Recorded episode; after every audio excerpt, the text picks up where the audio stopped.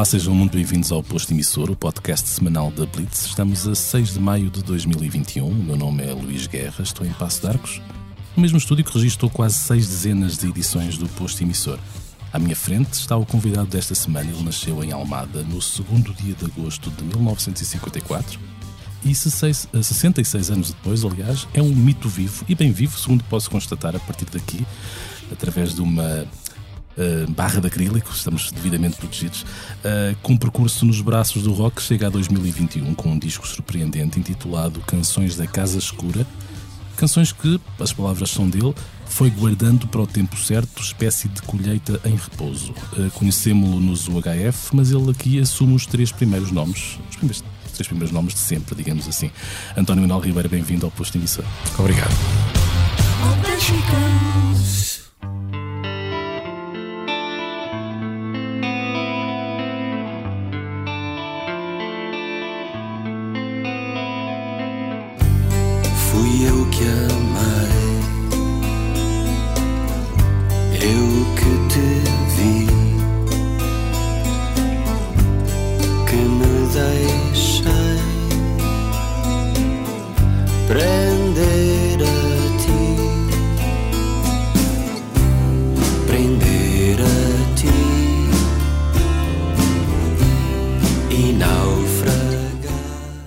Envolve o mote deste disco é, devo dizer-te, algo traumatizante aos olhos de hoje. Resumidamente, e perdoa-me se eu estiver aqui a, a- aparentemente a brincar com isto, porque não é, não, é, não é brincadeira. A tua mãe queria que fosses uma criança mais sossegada e começa por pedir ao médico comprimidos para te acalmar. Não satisfeita com o raspanete que acaba por levar do Dr. Grilo, se, se bem me recordo, eh, resolve atormentar-te com um papão, vestia-se ela própria de trapos, assustava-te à janela e, como se não bastasse, mandava-te para um quarto escuro ao fundo da casa. E a primeira pergunta, depois de respirar fundo, é que mãe foi a tua? Disciplinadora, naturalmente. Ahm, eu, eu penso que a minha mãe gostava que eu fosse como, um, sei lá, um, um- uma jarra de flores, não é? sentadinho, sossegadinho e a desfrutar da, da paz eh, de vida. E eu era um tipo de traquinas porque eu cresci numa casa grande onde havia jardim, onde havia quintal, tinha animais eh, com pombos, galinhas, coelhos, eh, árvores de fruto. Aquilo primeiro era uma floresta, quer dizer, era uma floresta com um bocado de jardim zoológico. E, Aí tinha um cãozinho gatos. Portanto, Até aqui tudo bem. Sim, mas eh, eh, no fundo o, que é que me apetecia? Me apetecia-me fazer aquilo normal para uma criança que está a crescer e que tem energia. É correr, brincar, saltar, partir um braço. Também. E eventualmente sair desse cenário aparentemente idílico, com o cãozinho e com as árvores e não sei o quê, ir para a rua e fazer outras coisas, não é? Para a rua não era, não era necessário, porque eu, eu até, na altura, a Almada tinha muitas quintas. Eu vivia numa quinta, portanto, afastado, vivia ao pé do Cristo Rei, afastado, digamos, do núcleo da cidade, que era mais uma vila. A cidade não, na altura era numa, uma vila. numa zona alta, então. Sim, nas alta, a chamada Colina da Almada. Uh, portanto, mes- mesmo assim, a 300 metros da, da estátua do Cristo Rei. Do monumento, perdão, ao Cristo Rei. Um, e, e como tal, eu estava afastado do bulício, dos carros. Isso não havia problemas desse nível. Havia largueza suficiente. Uh, mas a minha mãe queria uma pessoa bem comportada e bem comportada para a minha mãe estar sossegado. E daí, daí todo este aparato que me parece até um pouco tétrico e digno de alguns filmes de terror. Sim, e- e- sabes que eu era miúdo, muito miúdo, quando fui a essa a célebre consulta. E ficou-me tão gravada que ainda hoje me lembro dela. Consulta por causa de um braço partido. se- Não, não, não, não. Para, para estar sossegadinho. Ah, ok. Mas, a tua história começa com, pelo menos a história que aparece no, no, no texto da apresentação, começa com um braço partido, creio eu, não é? Aos 5 anos. Aos não. 5 anos, Porque exatamente. su- subi para cima de um viveiro. de- Eu não sei se era de periquitos, se era de canários. Meu pai gostava muito de pássaros, de passarada. Uhum. E meu pai adorava ca- canários. Mas eu, eu penso que na altura até, até eram periquitos. E a seguir ao almoço, eu fui lá para a brincar porque queria chegar à figueira e caí. E Uhum. quando caí, parti o braço. O lado disciplinador vem, de- vem da mãe e não do pai. Não, não, não. Vem dos dois. Uhum. Vem dos dois. Só que a minha mãe estava em casa e meu pai ia trabalhar. Pois. E estamos a falar dos anos 50. Final dos anos 50. Final dos anos 50, princípio dos anos 60, Uhum. onde havia assim um rigor comportamental, uma moral muito rígida, mas muito rígida mesmo. Até na escola a- a moral se sentia de uma forma quase militar. Se tu agora tivesses que descrever a tua entrada, talvez não te recordes do primeiro dia de, de- de escola, não sei se tens essa memória. Recordo, te- recordo. Chorei à brava. o impacto. Entras na sala, não é? Ou entras no, pelo menos na, na escola, no edifício, não sei se sobes as escadas, se era no resto do chão. Subi as eh, escadas, as escadas, entras e, e qual é o teu primeiro impacto? Uh, muita gente, muita gente e um professor a dar ordens e uma régua. E o professor agarrava na régua e batia na secretária para percebermos o, o volume, o tom e o som. Sabes o quê? Uh, E mais do que uma Era assim, era assim a e- escola. E, mais do que um retrato na parede, certamente. ai, provavelmente seriam dois, não é? Do Américo Tomás e do Oliveira Salazar. Uhum. Provavelmente eram dois. Portanto, eh, o teu- terror não foi apaziguado na entrada da escola. Mas depois eh, criam-se amizades, não é? E- Naturalmente que sim, aí começamos a crescer e aí começo a desenvolver as minhas qualidades enquanto uh, jogador de futebol. Uhum. Eu jogava bem, muito bem à bola. Uh, e é assim que eu venço muitas vezes a minha timidez e até a amizade se estabelece com o lado contrário. É porque eu jogava bem à bola e isso era fator de, de diálogo. Sim, eras, eras facilmente eh, abordável, não é? Porque, Depois queriam todos que eu jogasse da equipa, é verdade, é verdade. E desde logo eh, vestindo as cores encarnadas ou vermelhas? Ah, isso naturalmente. Eu comecei a ir muito cedo uh, ao Estado da Luz, ao velho Estado da Luz. O meu pai levava-me, eu, eu, eu tinha um irmão, mas era mais pequenito, uh, e portanto era eu que ia com o meu pai. Quando ir ao futebol, se ia em família, porque no Benfica Sporting, eu via aquela multidão a sair de Almada e iam todos na- nos mesmos transportes, no barco, no autocarro, na- no metro, e depois havia uma patuscada antes do futebol e havia assim uma.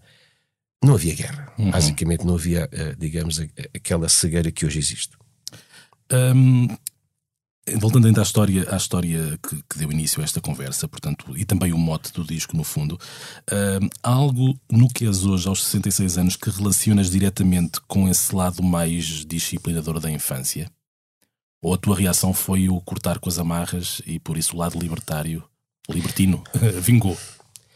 O lado pessoal de libertino vingou. Aliás, penso que é mesmo aquilo que eh, é o resultado natural, de, de- de, digamos, da opressão, aspas, aspas, mas a opressão, que a educação que eu sofri até na escola, porque, por exemplo, eu fui da Universidade Portuguesa, era obrigada, era obrigatório. Eu fui durante dois anos chefe de esquina, a gente brincava, porque era chefe de quina, quina era um pequeno pelotão. E a gente chamava-lhe o chefe de esquina. Eu era chefe de turma e, portanto, por inerência era, era também isso. E toda essa, essa digamos, essa regulamentação, essa, essa disciplina eh, militar, é um facto, que era mesmo militar. As paradas que nós fazíamos, por exemplo, eu depois eh, soltei-me, soltei as amarras e, e fui para a minha vida. Mas há uma coisa curiosa: eu sou pai de três filhos. Era aí que eu queria chegar. Eu sou disciplinador, fui sempre, mas nunca os obriguei, por exemplo, a imitar-me. Nunca os obriguei a seguir uma carreira porque eu achava que era aquela carreira, não é? Ah, aí não, a liberdade eh, e, sobretudo, ver crescer eh, a, a espontaneidade que cada um de nós traz, muitas vezes reprimida, mas que se há de soltar. E nos meus filhos soltou-se. Uhum. Eu tinha de facto essa questão para te colocar, é eh, às vezes a forma como somos educados, mesmo que vamos contra ela ou, ou que tentemos eh, contrariá-la, depois acaba por eh, influenciar anos mais tarde a forma como nós próprios depois acabamos por eh, incutir a educação nos outros. Eh, e nem sempre é fazer o contrário do que nos fizeram a nós, às vezes é fazer também um bocadinho aquilo que nos fizeram a nós. Eu só, só, só uma coisa que eu guardei foi a disciplina. O meu pai foi muito disciplinador e, e valeu a pena, porque aí trouxe uma organização até na vida normalmente desorganizada do artista, a minha organizada. E mesmo quando ou houve desorganização, eu tinha sempre um, um- um rumo. Que era, a voz, que era a voz do teu pai, tipo grilo A disciplina que, que eu adquiri. Mas há uma coisa que eu, que eu, por exemplo, a minha filha mais nova, que, que hoje tem 30 anos, há uma coisa que eu, que eu habituei a dizer-me, que ela, como era mais pequena, tinha aquela mania de eu vou dar a volta ao meu pai. Eu dizia, Carolina, só digo uma vez não, não digo duas nem três. Primeira vez vale. Nos anos de maior intensidade de vida de estrada, a tua ausência era notada por eles. Eu já fiz o meia-culpa, olha, com alta definição, eh, do Daniel. E, e depois os meus filhos eh, caíram em cima de mim a dizer que é mentira, que eu tinha sido um, excelente pai. Não, eu não fui um pai próximo, não fui um pai em muitas fases de- de- das suas vidas. Ah, não só porque me separei muitas vezes, divorciei-me. Ah, Quantas, quantas, quantos casamentos? Dois. Dois. Dois. Então Dois não fora- foram assim tantas vezes. Fora os ameaços. Porque nós, quando vivemos com uma pessoa há algum tempo, não há um casamento, mas é uma Sim. vivência, não é? Agora, sobretudo, o que é que, o que é que aconteceu? Eh, um artista que, que, que, tem uma vida profissional, portanto, eu só vivo da música, eu trabalho música, uh, não tem verões, por exemplo. Uhum. É difícil, aliás, se um, um artista tem um verão, a vida dele já está a correr mal. Se juntares a isso os dias em sessões de estúdio, os dias, por exemplo, de divulgação, como hoje aqui está a acontecer, fora de casa, há um lado dos meus filhos que eu não acompanhei. Por exemplo, eu comecei a fazer férias no inverno, normalmente a caminho da neve de Andorra, porque eu não tinha aquilo que se chama um verão. Dois dias, três dias, quatro dias, fantástico. Eh, era o máximo que eu lhes podia dar muitas vezes. E portanto aí fui um bocado. Eu senti-me na obrigação de dizer isso ao Daniel, na altura, mas os meus filhos corrigiram e não gostaram nada que eu tivesse dito aquilo. Uhum. E achas que, que, a percepção deles não é a mesma ou há uma espécie também de cuidado em, em não te castigar? Se calhar há isso tudo também, mas há, há uma coisa que me pareceu a mim, nomeadamente da, da, minha filha do meio, a Bárbara. Ela é, também é psicóloga e, portanto, tem uma, uma, visão diferente das coisas. É que é assim, é que ela disse que eu era o exemplo. Uh, a minha, minha frontalidade, às vezes um bocadinho desconcertante, a minha mãe dizia que eu era muito pouco politicamente correto. Eu disse: ainda bem, mãe, ainda bem, ainda bem, não quero ser.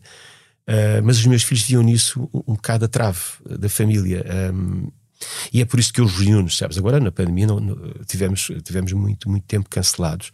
Mas eu tenho um almoço ou um jantar ao domingo, sempre que posso, onde reúno a família para a família se fala. Aquilo parece um albergue espanhol. Uhum. Ninguém se cala, toda a gente fala.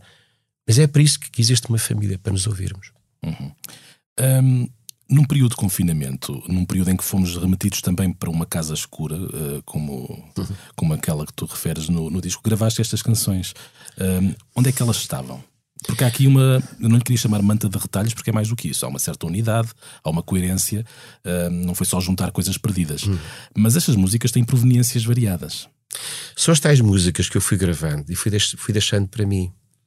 E claro, é isso que tu disseste e bem, podia ser uma manta de retalhos, mas não é. Eu tinha razão quando às vezes dizia aos músicos: Olha, esta canção não é para os gay. Ah, não é, não é.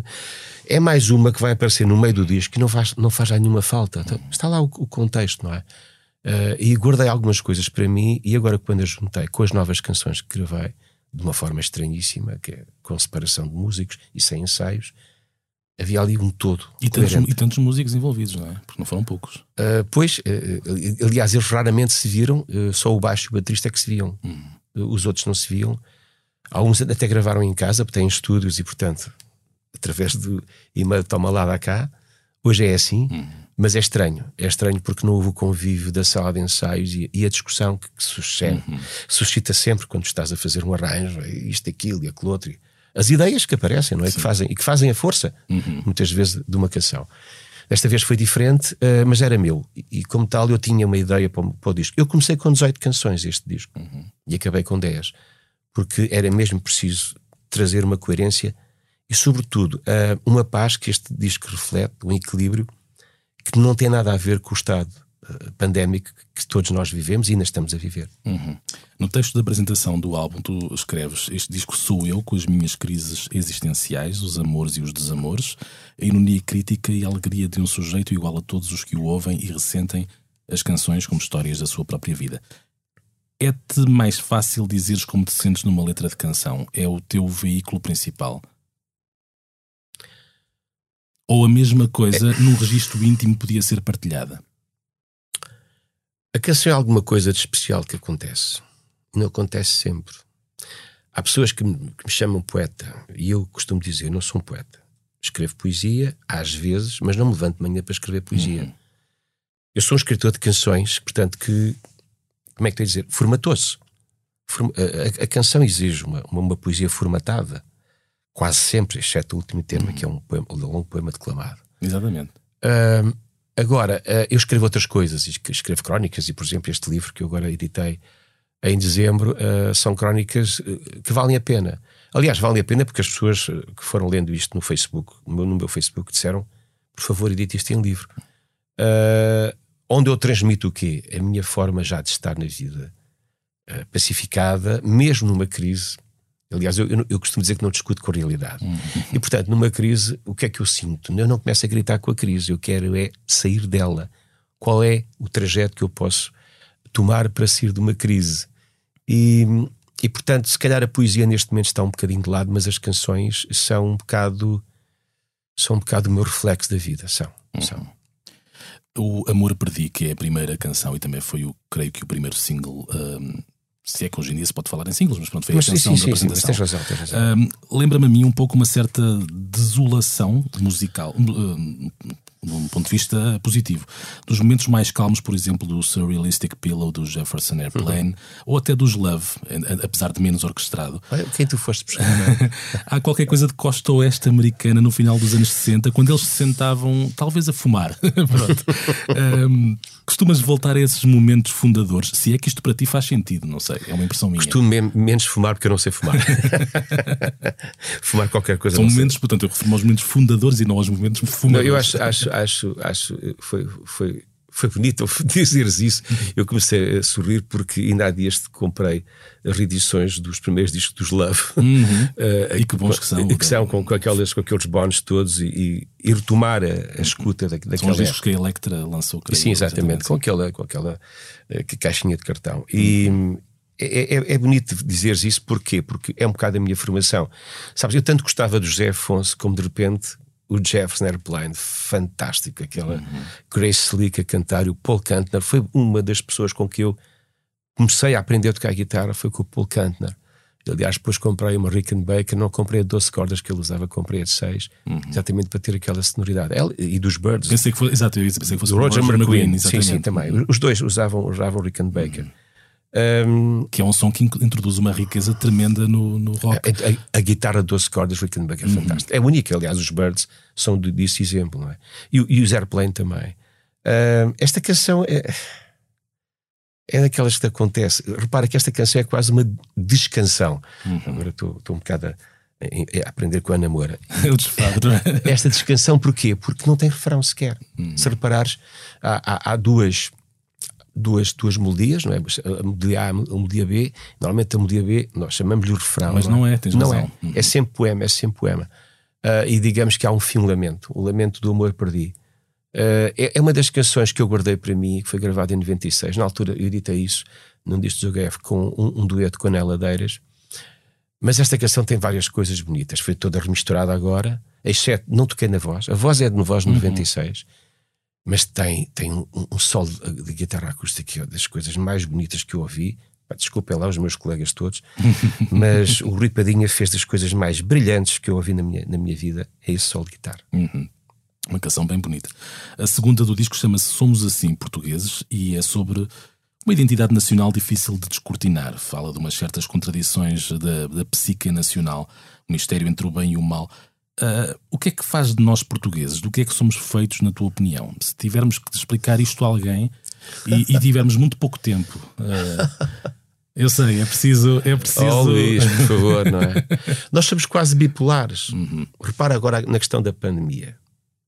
Há cerca de 14 meses, nós descobrimos que também estávamos com a pandemia dentro de portas. E de repente tornámos um exemplo para o mundo inteiro, citados New York Times, sei lá, por aí fora. Depois tornámos os piores do mundo. Já estamos outra vez a ser os melhores.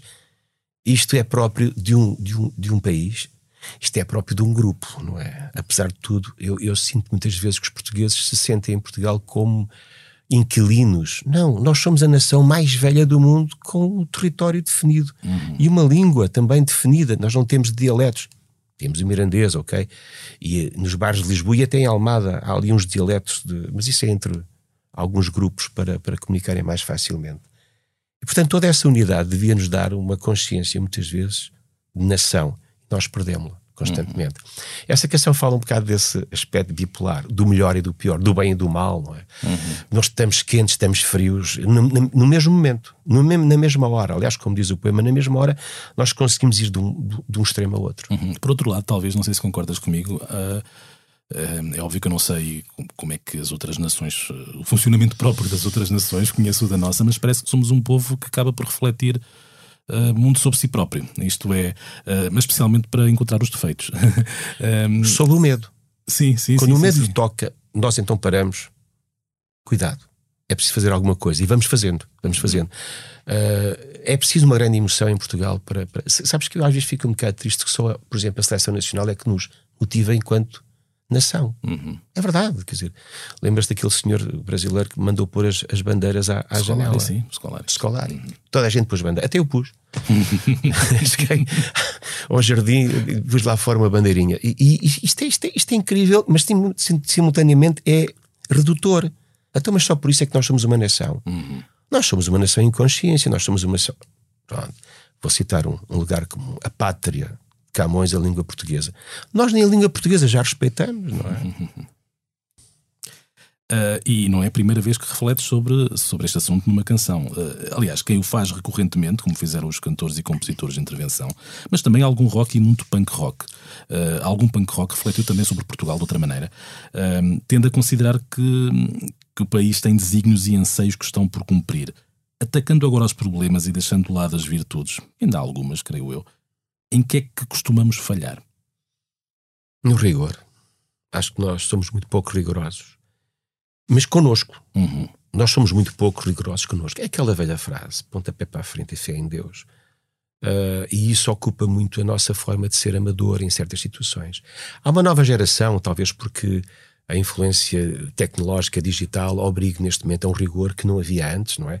Tu não podes mais ou menos dizer ao computador que é assim, não, ele diz ou é ou não é, só tem duas respostas possíveis, a maior parte das vezes. E portanto esse rigor está, talvez agora começa a aparecer, mas nós somos muito pouco rigorosos. E por isso somos muito bons a jogar à bola, porque a bola é improvisação no momento. E nós adoramos improvisar no momento. Às vezes é bom para sairmos do enredo, mas como, como filosofia de vida não penso que seja, que seja uh, grandemente interessante. Uh, há, há, falta muitas vezes rigor e nós acreditamos que alguém nos vem salvar. Há sempre alguém que nos salva. Ultimamente foi, foi sempre a União Europeia ou, ou, as, ou os, os, ingressos da Troika em Portugal, e mesmo aí queixamos-nos, nós chamamos-los e mesmo assim queixamos. Claro que eles vêm cá é para estabelecerem um programa, não é? Nós é que não devíamos ter chamado os senhores, ou não devíamos ter chegado ao limite para chamar os senhores. Portugal é talvez, talvez seja uma espécie de banda que dá um grande concerto de vez em quando. Mas, mas, boa, a, boa. mas a digressão toda, às vezes, as reviews não são assim tão fantásticas. É verdade, é verdade, é verdade. Mas ao mesmo tempo também temos este lado autocomiseração. Ai, agora não vou meter numa alhada no português. Um lado de autocomiseração que também tem o seu charme, acho eu, não é? Este olhar, olhar para o. Eu estás a fazer assim com os olhos é porque não concordas. Sabes porquê? Porque não, temos aqui dois casos concretos: a questão de Odmir e dos lares uhum. ilegais. Então, só agora é que descobriram. Pois. Todos nós sabíamos disso. Quer dizer, basta eu, eu toco ali na, na, na, Costa Vicentina, não é? Uhum. Nos últimos anos dei para aí três ou quatro concertos por ali. Toda a gente sabe que aquilo existe, que é verdade. As pessoas estão na rua, estão, estão nas aldeias, estão nos cafés, andam ali a passear. Uh, e os lares ilegais. Então só agora é que descobrimos porque houve uma pandemia. Só agora é que se tornou um problema com P grande, não é? Com P Exatamente. Isto, Quer dizer, então, mas isto, isto, isto, acontece há quanto tempo? Não temos a resposta uhum. uh, em termos de Estado e, portanto. Preocupa-te a falta de memória sobre tudo o que conduziu ao 25 de Abril? A falta de memória sobre a ditadura, o silêncio, os partilhos, a tortura, a censura? Eu, eu sabes que eu tenho. Pois falta, mas eh, às vezes as pessoas não sabem explicar o, o antes e. O antes, o, o 25 de Abril e o depois. Uhum. Por exemplo, não lhe chamo revolução, chamo de golpe de Estado feito por militares. Uhum. Os militares não quiseram, foi o poder. Fantástico. Fizeram um Conselho da Revolução, inventámos uns, uns governos provisórios necessários, naturalmente, até haver uma Constituição e, e, depois uma eleição naturalmente livre para, para uma Assembleia da República. Mas acredito que. Só para esclarecer uma coisa, para ser revolução, então teria que ser de que forma? A revolução é um povo. Uhum. Uhum. Eu acho muita piada, às vezes, que, que, se diga que houve uma revolução popular. Não houve nada. Houve um golpe de Estado. Uhum. Foram militares que derrubaram um regime. Porque de outra forma não, não teria acontecido. Naturalmente que sim. Quer dizer, há um lado, há um lado uh, aceitante e se calhar até cobarde do povo português que aguentou 48 anos de ditadura. Uhum. Isto é bom dizer-se. Os golpes, as tentativas de golpes foram sempre feitas por militares e falhadas, não é? Uhum. Houve, talvez uh, as maiores foram três ou quatro. E, e até que, houve, aliás, houve uma, um em março de 74 que também falhou, a intentona da, da, Uhum. chamada intentona das Caldas, da Rainha. Hoje em dia tens um problema, eu já tive em vários debates, uh, e tu para falares a um, a um jovem, é? um jovem, um adolescente, sei lá, até aos 25 anos, falas em liberdade, e ele diz assim, liberdade, o que é que esse tipo está a falar? Uhum. Liberdade é normal. É o estado de coisas. É, Eu nasci em liberdade, há liberdade, tenho aqui o meu, meu iPhone que me vai uh, ligar ao mundo inteiro, não é? E portanto, é preciso que o discurso seja diferente. E há pessoas que não querem, há grupos que não querem um discurso diferente e querem continuar a falar do antifascismo e assim. Eu nem gosto muito de dizer que o fascismo em Portugal. Houve ideias fascisantes, mas houve sobretudo uma ditadura dura, pura, desgraçada, quer dizer, que nos uh, completamente enquanto cidadãos, enquanto cultura, enquanto uh, seres políticos, não é? Nós fomos, uh, obviamente, encaixotados uhum. dentro de uma ditadura. Mas que tinha mais praxis, praxis do que ideologia, estás tu a dizer, não é? Ou seja, era mais uma. Era, até nisso era uma ditadura comezinha, não era? Era uma coisa sem. era, era. Não, não, foi, não foi a falange espanhola, nem foi o fascismo uhum. de Mussolini, nem o nazismo de Hitler tinha arremedos, tinha arremedos. Aliás, o Salazar não, não gostava de tomar decisões uh, fulcrais, quer dizer, aquilo eram meias decisões, como acabaste de dizer e uhum. bem, uh, eram tonalidades, não, não havia, digamos que, um confronto ideológico perfeito, não, não havia, quer dizer, apesar de haver uma legião portuguesa e uma universidade portuguesa à qual eu fui obrigado a pertencer. Uhum. Não era a juventude hitleriana, nem eram, nem eram os SS. Não lhes tire tudo aquilo que eles fizeram de mal e de horrível neste país. Houve uhum. pessoas que desapareceram, não é? Aquela canção que eu gosto, que eu adoro cantar, a canção Era de Noite e Levaram, do José uhum. Afonso, fala disso, quer dizer, há pessoas que desapareceram. Para onde foram? Foram, foram torturados, mortos e por, por simplesmente desapareceram, não é? E portanto, há uma grande dificuldade hoje em dia em falar da história, desmontando a história, mas tocando nos pontos fulcrais. Agora, se nós começamos com slogans e palavreado que vem empacotado de décadas há 40 anos, para, já vamos entrar na quinta década pós 25 de abril de 74. Tens que falar de forma diferente, uhum. senão ninguém te percebe. E, portanto, não é esta a maneira de reagir a fenómenos emergentes de, que, que, que, castram, no fundo, a liberdade que muita gente toma como garantida, não é? O problema é, por exemplo, ter, temos neste momento em Portugal uma extrema-direita, não é? Sem ideologia nenhuma, aliás, como o Estado Novo. Uhum quer dizer, aquilo é muito pobre, não, não, não, não, há, não há, digamos, um, um, um catecismo, se quiseres, e, e, que vai ter, quer dizer, o que é que é hoje eh, a ideologia de extrema-direita em Portugal, que, que, é representada, por exemplo, pelo Chega? É conversa de café, é conversa de táxi. O que é que é mau? Ah, isso é, nós tratamos. E ali está mal, nós também tratamos. Isto não é. Uhum. Isto não é um contexto nacional. E há pessoas que estão a ir, pessoas boas que estão a ir atrás destas ideias eu não percebo porquê. Está ao nível do velho, é preciso um Salazar em cada esquina, não é? É mais ou menos a. Sabes que esse paternalismo nunca fugiu. Nós gostamos uhum. muito de ter um pai. A nação portuguesa gosta muito de ter um pai. Eu, eu, eu, pertenço ao grupo dos patetas que a seguir ao 25 de Abril achava que íamos ficar modernos e europeus. Uhum. Sério, juro-te. E digo isto com toda a clareza. Pensei, e isto ainda hoje não, não o conseguimos ser. Ainda hoje não somos.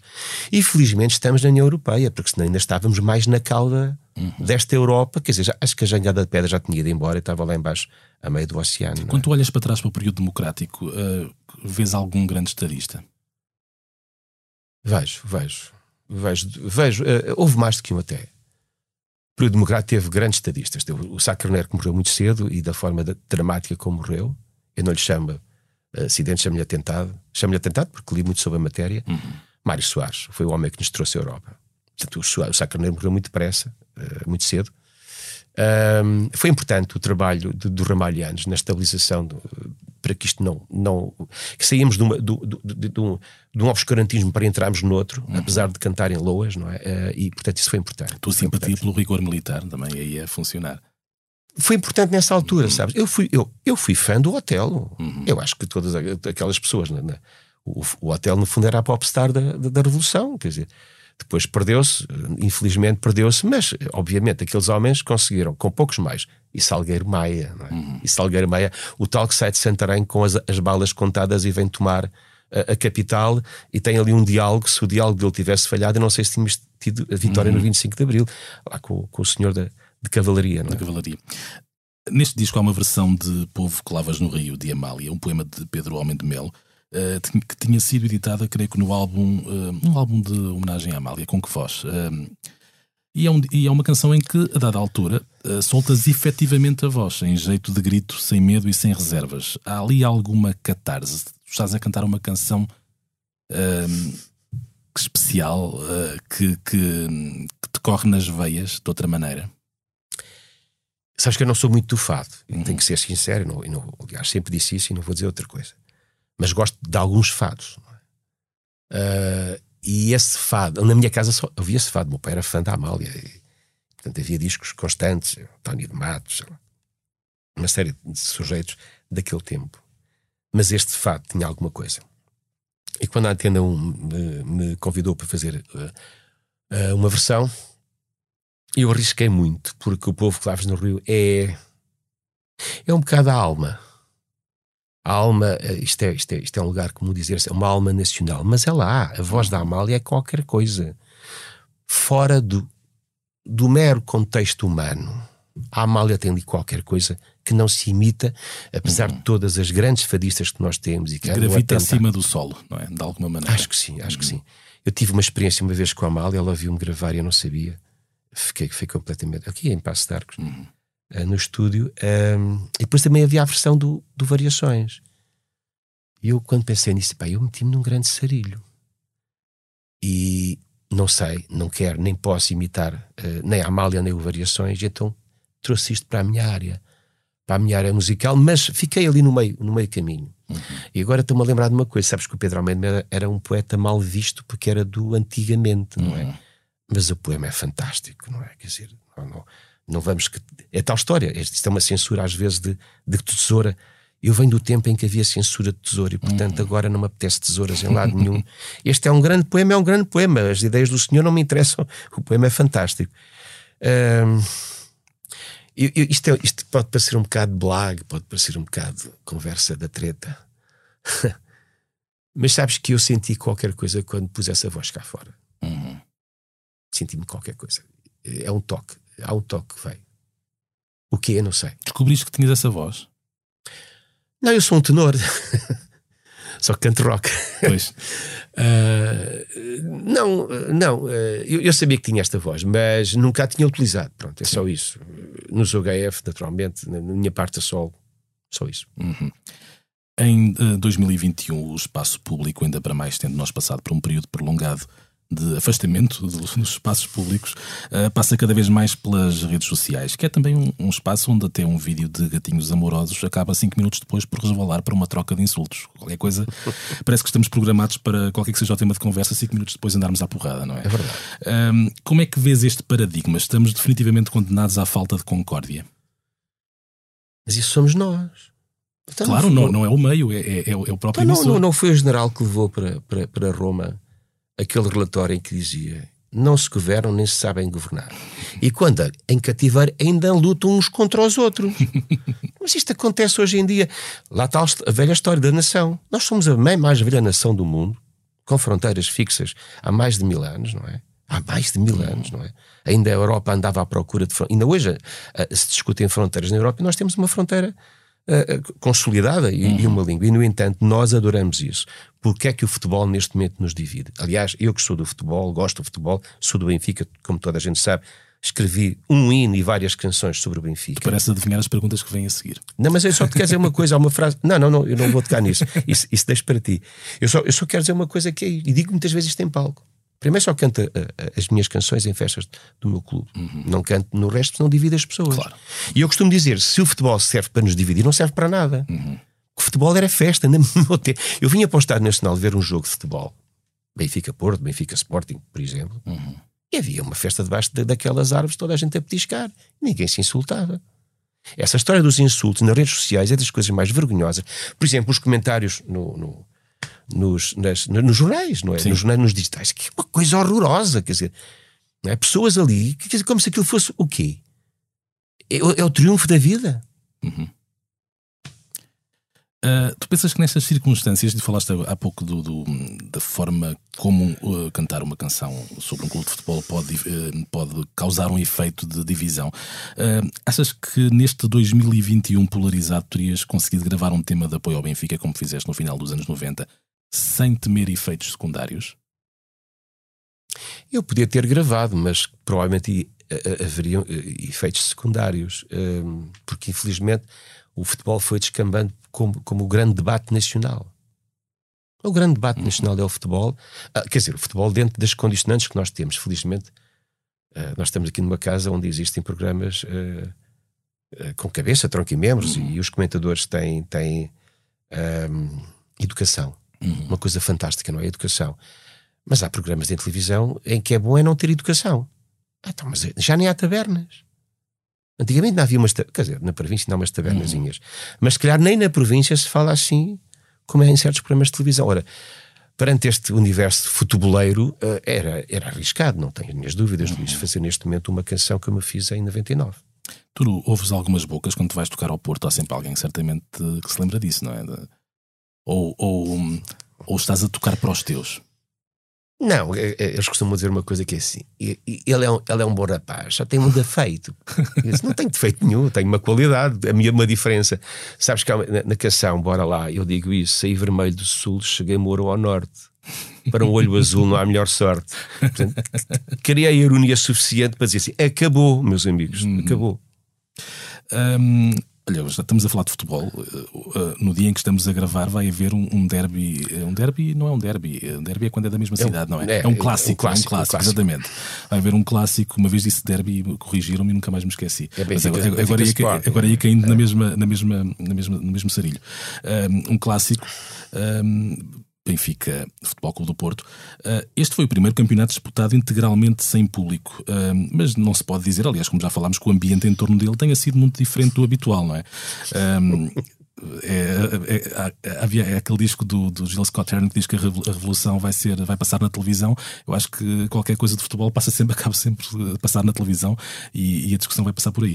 Uh, isto está a ter todo o drama do costume, para o bem e para o mal. Um, como é que estás a ver este, este final de prova enquanto pessoa interessada uh, e parte interessada, neste caso, como adepto que és do Benfica e ainda com aspirações a qualquer coisinha?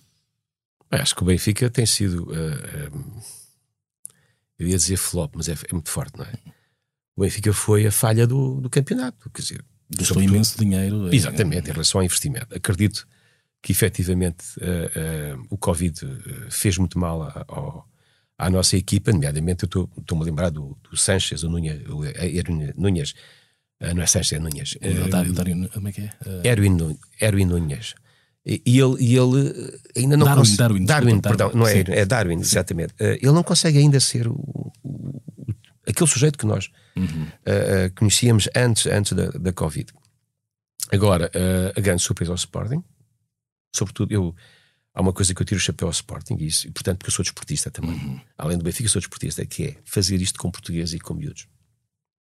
Ok, tem lá dois ou três estrangeiros bons, tem lá um, um sujeito atrás que é o Coates, que é, que é o mais velho e toma conta da miudagem, digamos assim. depois de épocas em que parecia praticamente acabado. Sim, é? sim, sim. Isto. E Há condições grande- que às vezes quando se reúnem parecem que operam um milagre. O Ruben não é? Amorim é fantástico e, e, aliás, a forma como ele fala, depois dos jogos e antes dos jogos, logo aí eu gosto. Depois temos o Porto. O Porto, curiosamente, eu tenho uma, uma opinião para os meus amigos do Porto, já lhes disse isto, e é assim: o Porto sem o Sérgio Conceição era uma equipa vulgar. Com o Sérgio Conceição luta para ser campeão. Ah, desculpem lá, mas Uhum. não, não vejo mais do que isso. Porto passou por uma série de anos em que não pôde investir porque estava obrigado Exatamente. com as regras da. E continua, creio eu, a não gastar muito, muito dinheiro. E sim, de facto, o Sérgio Conceição consegue reunir ali. É, é, é ele, é ele que, que, no fundo. ah, eu não, não digo que leva a, a equipa às costas. Ele, quer, ele é bom a motivar e a treinar, naturalmente. Agora, tem excessos também de linguagem e de atitude, não vale a pena. E se dizer, calhar, como o Mourinho, também, tem também em cada equipa uma espécie de prazo de validade, entre aspas, que é. Eh, a certa altura, se calhar, eh, já não tem equipa. Não sei se é o caso do Conceição, já não tem equipa com ele. Por acaso, acho que tem, no caso Acho do, do sim, Porto. Mas hum, pronto, já se diz que não irá renovar. Bem, mas este programa também não é sobre futebol. Agora de repente parecia que estava. É um assunto que me interessa também, é verdade. Qualquer Eu dia tem- penso que ele temos que fazer terá- um podcast sobre futebol. terá, terá necessidade de outros voos, naturalmente. Hum, Passando agora para coisas francamente mais sérias, há alguns anos relataste em livro uma situação grave que se passou contigo ao longo de uma década, ao longo de 10 anos. Hum, foste perseguido por uma fã, uma mulher que te limitou os passos. O tribunal deu-te razão, num caso peregrino, digamos assim, pioneiro.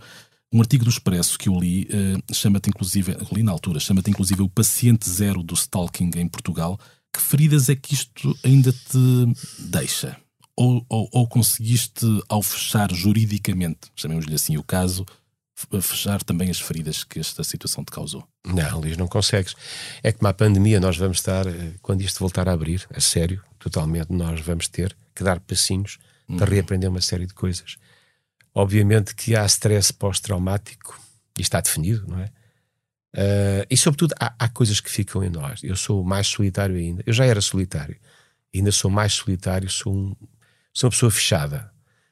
Em conversa, eu abro-me, mas eu não ando na rua para, para falar com as pessoas. Vêm falar comigo e eu respondo com toda a simpatia, quer dizer, não, não tenho problemas desse nível. Mas alguma coisa ficou cá, e, e ficou cá o distanciamento. E ficou cá, uh, por exemplo, uma pessoa aborda-me na rua ou aborda-me no Facebook, eu aí tenho que fazer primeiro uma avaliação. Uhum. Porquê? Porque hum, o stalking é uma, é uma situação que, que portanto, não estava na altura definida. Eu tive que estudar muito, tive que trabalhar muito durante o processo e depois para, para escrever esse livro, que no fundo é um manual quase de sobrevivência. Quase não mesmo. Uh, aprende-se uma série de coisas e aprende-se sobretudo a respeitar a tua individualidade e até a liberdade de tudo à tua volta. Porque, por exemplo, eu nunca, nunca respondi, eu nunca passei para a agressão, uhum. para a uhum. resposta agressiva. Se eu tivesse agredido a pessoa, eu era neste momento também um, um, um violador, uhum. uh, um agressor. E, portanto, muitas vezes dou conselhos às pessoas uh, que me abordam, uh, às vezes de uma forma, quase sempre hoje em dia, de uma forma encapotada no Facebook, por exemplo. Olha, desculpa, eu tenho este problema. Homens e mulheres. Uhum. E a indicação que eu lhes dou é assim: neste momento recorram e sempre às autoridades. Não façam resposta. Tentem arranjar testemunhas. É fundamental. Porque o processo precisa de testemunhas. Em tribunal. E, portanto, há uma série de conselhos que eu dou. Uh, só por isso, só por isso, isto está cá.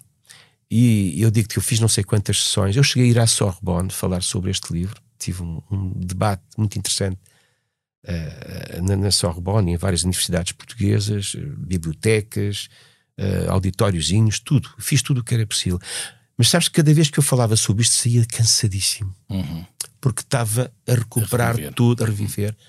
Uh, isso cansava-me, não é? Isso, portanto, isso está cá. Uhum. Mesmo que exista, digamos, numa espécie de limbo, talvez, ele de vez em quando vem ao de cima. Há alguma componente de estranheza que sentiste por seres homem e estares a passar por isto? Então não. Uh, isto aconteceu, a primeira abordagem é no final de 2003. Uh, mas de uma forma simpática, fã e pronto, cordial e tal. Depois aquilo tomou várias, vários graus de agressão. E há uma altura uh, em que, sei lá, o, o, que é que se podia passar aqui, o que é que estava a acontecer aqui à minha volta. Eu não sabia o que é que estava a passar. Eu até ter descoberto que havia um código de conduta do FBI americano até ter descoberto uh, o símbolo, uh, o, um, a síndrome do Dr. Claire Rambolt, um psicólogo francês, psiquiatra. Explica-nos o que é, se puderes. É uma série de situações pelas quais eu passava. Por uhum. exemplo, tu uh, estares a ser vigiado constantemente e ser-te oferecido como. Olha, eu estou aqui hoje. Por, por, exemplo, eu ia a uma loja, eu vou às lojas FNAC, mas havia uma em Almada, eu estava a gravar em Passo de Arcos, saía, atravessava a ponte, nunca chegava a horas certas, chegava à loja ia comprar uns discos e a senhora estava lá. Um dia, dois dias, três dias. Uhum. Depois tinha um café um dia eh, corrigido. Não, e tu estava... não sabias que isso estava já codificado em, em documentos? Eu achava é? que era demais. Sim, Quer dizer, sim. uma vez, daqui a um mês outra vez, agora uma semana inteira era uhum. demais. Depois ia para a costa, para um sítio, para um, para um cafezinho, aliás, uma sala de chá inglesa, Uh, porque é mesmo do o senhor é inglês e portanto fez ali uma sala de chá britânica. Eu gostava daquilo, o ambiente. Eu ia sempre lá depois do ensaio, na, na hora morta, seis horas, seis e meia, uhum. até a hora de jantar e vinha para casa. Ia para lá corrigir as minhas letras, os poemas. Eu estava a escrever uma ópera, gravámos uma ópera rock. E me começou a aparecer. Mas aquilo é uma, é uma casa que ou és de lá, da Caparica, uhum. e conheces ou não vais lá, porque não, não sabes onde é que aquilo fica. E são essas coisas que tu começas a perceber. E depois tu ires passear com o cão e de repente começas a ver o carro ali. Tu vais ao banco e o carro está à esquina. Tu vais à estação dos Correios e o carro está a vigiar-te. E depois anda a 10 km a hora atrás de ti, porque tu vais andar no passeio, de um sítio para o outro. E disse, bem, isto não pode ser, não é? Uhum. há uma série de situações. Ah, eu, por exemplo, as prendas. Sabes que eu recebi, eu recebi, eu tenho dois caixotes com prendas que recebi. Hum? e quando eu descodifiquei tudo isto, nomeadamente a, a, a síndrome do Dr. Claire Humboldt, uhum. uh, e, e, e aproximei-me do, do, digamos, da, da, daquilo que é a forma de procedimento uh, do, das características do FBI, só me faltou ser uma coisa, foi raptado. Uhum. Tu receberes um presente contra a tua vontade é stalking, dentro daquilo que é. Atenção, os um quadro, dentro de um quadro de, de, de uma série de ocorrências. Exatamente. Sim, sim. Uh, tu, claro que há pessoas que me dão prendas, não dão claro, uma prenda. Sim tome isto, eu gosto muito de si e tal. Tudo bem, perfeito. Uh, mas aquilo era constante. era consecutivo no- do género. Tu tens que perceber isto. Por exemplo, E a prenda transforma-se numa agressão, não é? Insuportável. Tu começaste a ser sub- submetido a uma vontade externa. Ah, eu disse várias vezes nas minhas entrevistas, portanto, nós estamos a falar de uma pessoa que começou a ler entrevistas minhas naquelas revistazinhas dos anos 80, quando o rock português apareceu. E há uma altura em que eu digo, eu sou de formação ah, francófona, ah, mesmo na faculdade, depois fui, fui fazer estudos literários ah, clássicos, e eu gosto muito de Léo Ferré. Léo Ferré, portanto, dos anos 70. Aliás, eu até costumo dizer que o Léo Ferré cantava aquilo que o José Afonso não podia cantar, porque a censura não percebia para francês, não é? E então eh, era fácil. O Léo Ferré é, é uma das minhas referências, um bom declamador, é um homem, um dizer, como nós lhe chamamos. Sabes que eu tenho a obra toda do. do, do- do- eu, não, eu tinha na altura dois discos, três discos do, do, Léo Ferré. Uhum. Eu agora tenho a obra toda. Tenho a obra toda em CD, tenho a obra toda em livro musical, em DVD. Porque mandou isso tudo. Sabes que eu nunca vi num DVD, nunca ouvi um CD, nem nunca abri um, abri um livro. Só abri um livro para folhear e fazer notificação para o Ministério Público. Portanto, isto era o meu universo de submissão. Porque amor é uma coisa, amor é vontade de dois. Amor não é vontade de um a obrigar o outro. Ao longo deste processo também pensaste ou concluíste ou prendeste até hum, a forma como, porque maioritariamente estes casos acontecem com mulheres, isto é, as vítimas normalmente. uh, a maior eu não te respondi a isso, eu vezes- vou-te responder a A isso. maior parte das vezes são mulheres, também te colocaste na cabeça. Ou seja, percebeste aí melhor o que é que as mulheres que passam por isto uh, acabam por sentir. Olha, eh, claro que sim. E a maior parte das pessoas que me pedem ajuda são mulheres.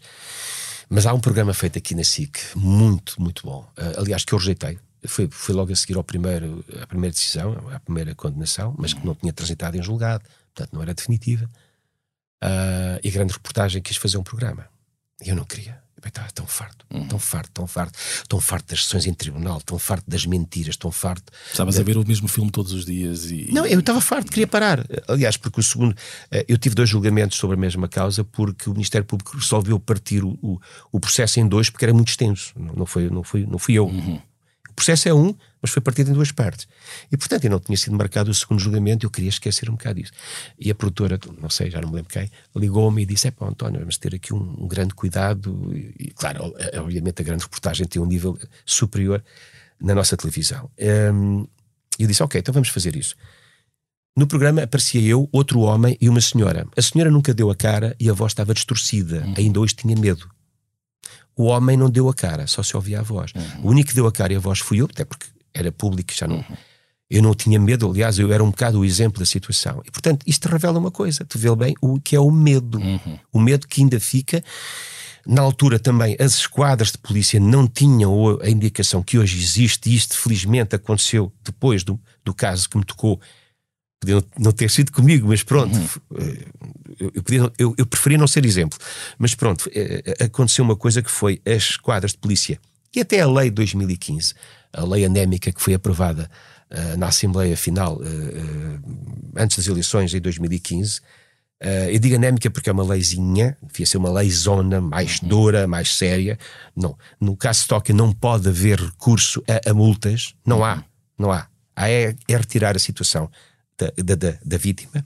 O que é que acontece? Eh, ehm, no meio disto tudo, há, há- uma forma comezinha de fazer as coisas, porreirinha de fazer as coisas, se me permitem as palavras, e isto é tudo diferente, é tudo completamente diferente. É, é a sério, isto é a sério.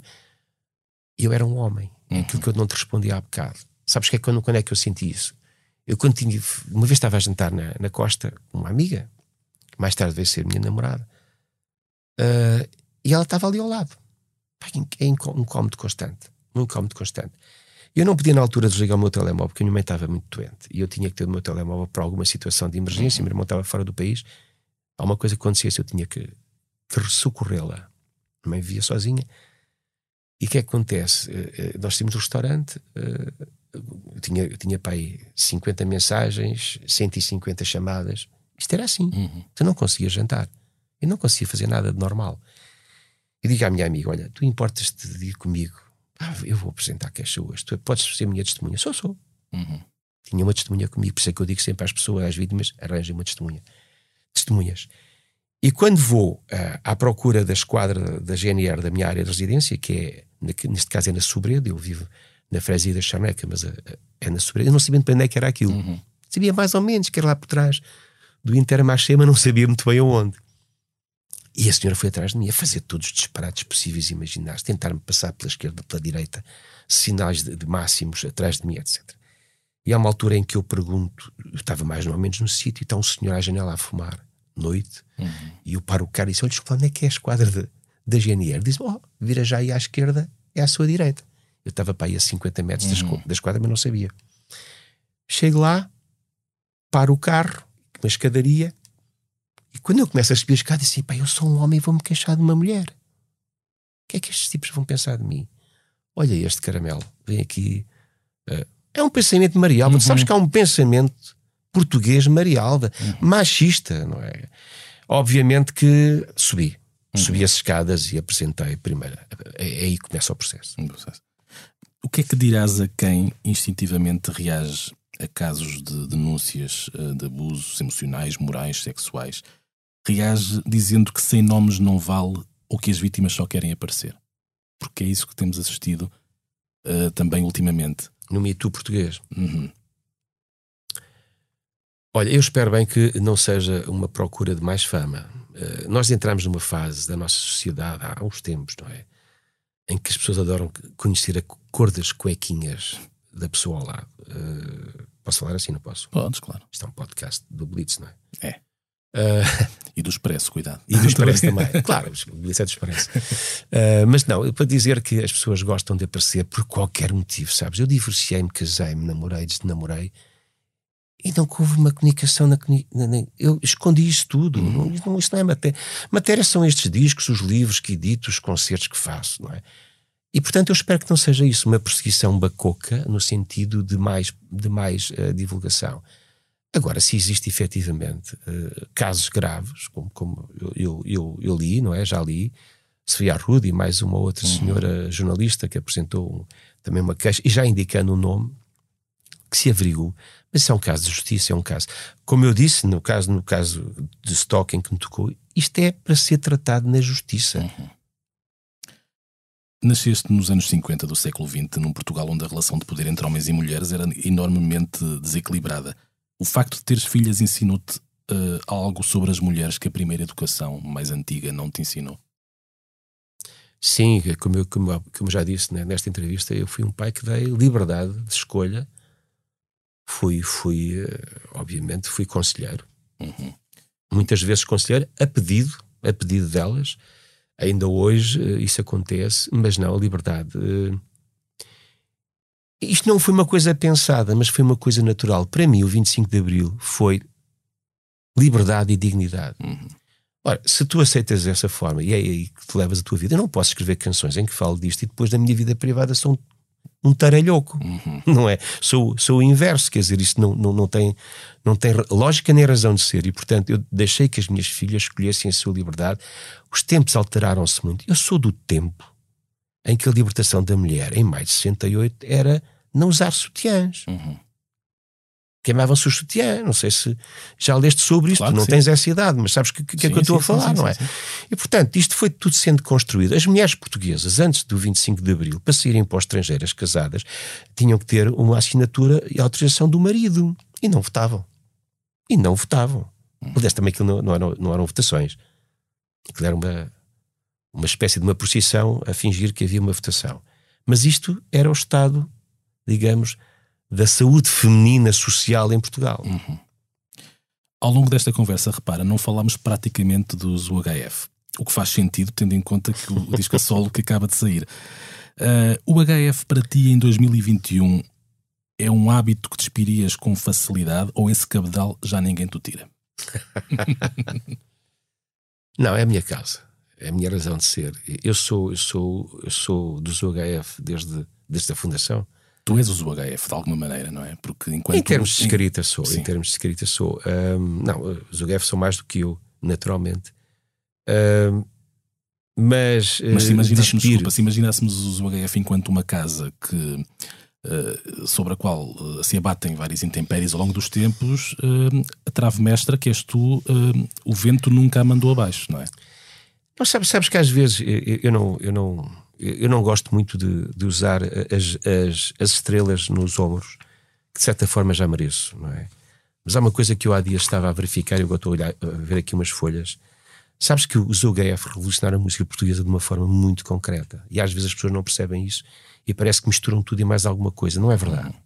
E agora vou provar por números a matemática é fantástica. Eu sou um bom sou de letras, mas sou um grande, sou grande, não, sou bom matemático, sou boa matemática. Era muito boa matemática, melhor dizendo assim. Em 1980, quando eu registrei a canção Cavalos de Corrida na SPA, sabes que cada canção tem direito a um número na altura chamava-se mecanográfico, uhum. não é? Uhum. Hoje é, obviamente, uma, um, um indicador digital. E, e, os cavalos de corrida receberam em 1980 o número 2085. Foram de tal forma importantes que, passado cerca de cinco meses, em 1981, eu faço o registro da Rua do Carmo. E sabes qual é o número da Rua do Carmo? 33.328. O que é que nós impulsionamos? Uma indústria, uhum. uma revolução musical. Eu gosto muito das pessoas que foram os cantautores de antes do 25 de Abril e muito importantes depois do 25 de Abril. José Afonso, Zé Mário, Sérgio, Adriano, alguns deles meus amigos, outros com quem convivi, Vitorino, sei lá, uhum. Zé Jorge, Letria, por aí fora. Mas, pós 25 de Abril, eles adormeceram musicalmente. Houve uma altura em que Ok, era ação direta na rua, nas fábricas, nas manifestações, tudo e mais alguma coisa mas não gravavam discos, nem escreviam canções. Uhum. E quando gravaram alguns discos eram tristes. Alguns, isto, isto deve-se dizer, não se deve meter debaixo do. Ai, não, há coisas que não podes dizer. Isto é censura, não é? Uhum. Porque há amigos meus, é? ideologicamente radicais, que dizem que eu não posso dizer isto. Posso, posso. Isto, é, isto aconteceu, eu estava lá. E portanto houve uma revolução, e a revolução foi esta. Sabes, por exemplo, qual é o número, o número atribuído à canção Sou Benfica em 1999? 593.229. Isto uhum. chama-se revolução musical. Isto chama-se indústria. Uhum. E é aí que os UGF estão. Isto eu só descobri há oito dias.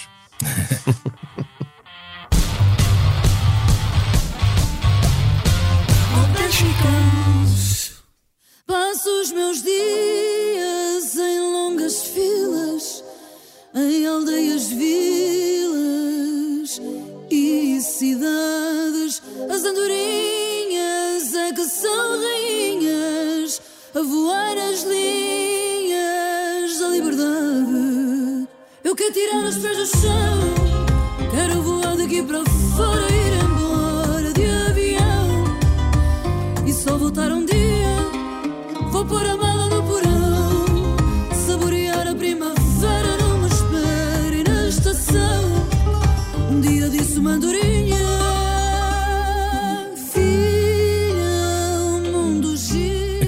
conversa por falar sobre alguns dos temas mais relevantes da atualidade, pelo que vamos diretamente para o momento do posto emissor em que abordamos o que andamos nós, jornalistas da Blitz e do Expresso, a fazer. Uh, vou deixar agora o António respirar um bocadinho. Uh, na revista do Expresso, de dia 7 de maio, será publicada a primeira entrevista com Ana Moura, depois de a fadista ter anunciado a saída da sua editora de sempre e da estrutura de management que a, a apoiava. É uma nova etapa da carreira em que as raízes africanas ajudam a expandir o seu fado e trazem de volta uma artista com sede de desconhecido, também orgulhosa de uma história de vida que hum, galgou fronteiras. Não é um passo em frente, é um salto em frente. Esta longa entrevista para ler no Expresso uh, vai ser publicada e estará disponível já a partir de dia 7.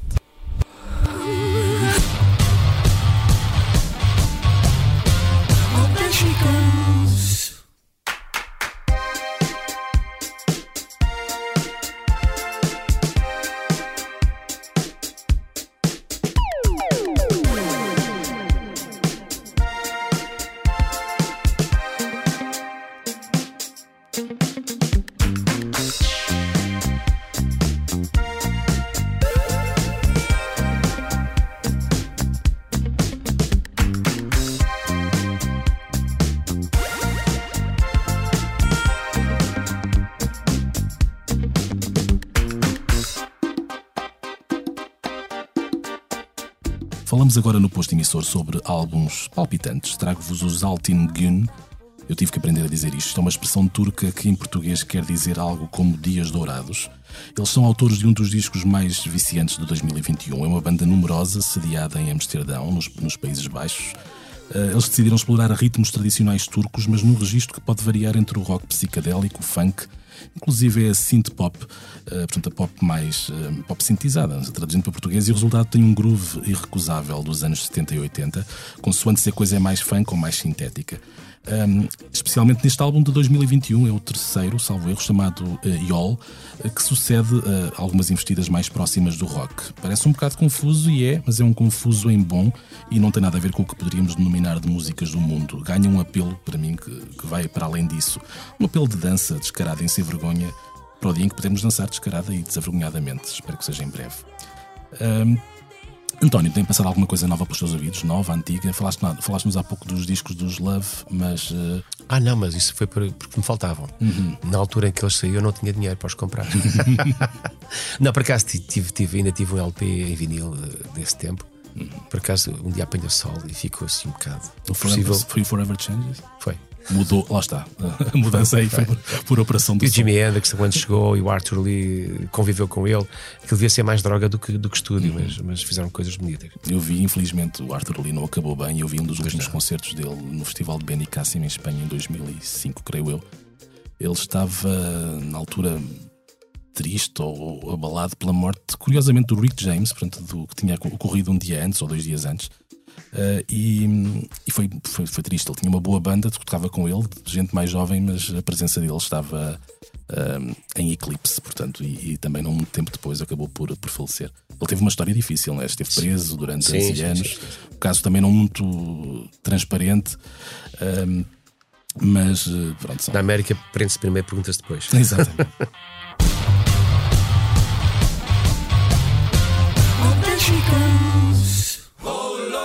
take me when I'm really ready. I fell, now I'm up again and steady.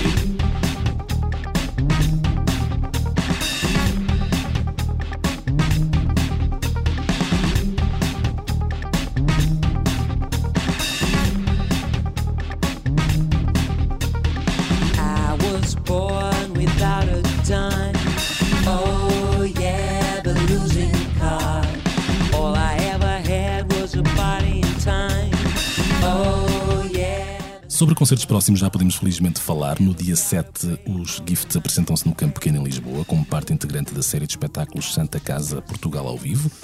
No mesmo dia, Samuel Lúria uh, dará no Porto, no Auditório CUP, o segundo de dois concertos em formato acústico. No dia 8, os Black Mamba, que venceram o Festival da Canção e vão representar Portugal no Festival da Eurovisão uh, neste mês de maio, sobem ao palco do Campo Pequeno em Lisboa. No mesmo dia, Coimbra vai receber mais um concerto teste piloto com Anakin, Twist Connection, Birds Are Indie e Portuguese Pedro na Praça da Canção. Obter estudos clínicos que permitam o aumento das lotações das salas de espetáculos e a viabilidade dos grandes eventos, como os festivais ou as festas das cidades, é o objetivo deste, deste evento. A lotação é de mil pessoas em pé, serão divididas em grupos de 250. Todas elas deverão efetuar previamente, no mesmo dia, um teste à Covid-19 que apresente um resultado eh, naturalmente negativo.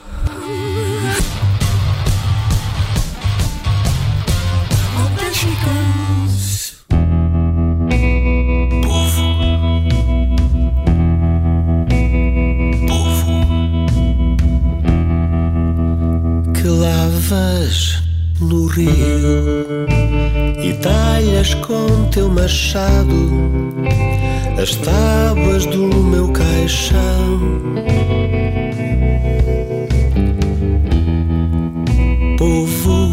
Que lavas no rio, que talhas com teu machado as tábuas do meu caixão. Estamos prestes a chegar ao fim do posto emissor número 59. Quero desde já agradecer ao nosso convidado António Manuel Ribeiro por estes longos e presenteiros uh, minutos de conversa. Eu sou o Luís Guerra, foi um prazer estar deste lado. Edição multimédia do podcast da Blitz esteve a cargo do sempre atento João Luís Amorim. Obrigado, João. A música de abertura e encerramento, como é hábito, também saiu das cordas da guitarra de Legendary Tiger Man. Claro que não nos vamos embora sem perguntar ao António o que é que nos trouxe para a nossa, o nosso habitual momento de leitura final. Um poema que é, é uma canção deste disco, deste meu terceiro disco a solo. Chama-se Humora de Outrora. O Moura ousou invocar a história. Um homem soltou para acabar a obra. Mulher infiel é menos mulher. Na Bíblia, o fel que merece beber. O Moura juiz de seu pedestal processa o país como um vendaval. Tomemos de aviso esta atrapalhada. Juiz sem juízo não serve para nada. Todo homem sério tem penico sob a cama para mijar o critério antes de tomar a dama guardá-la no armário, feliz a qualquer hora, contrato precário que o machismo aprova. Se não fosse de chorar a origem do poema, podíamos alongar esta triste cantilena. Fiquemos por aqui, ficamos entre nós. A força de um juiz não cala a nossa voz. Who had a boy that thought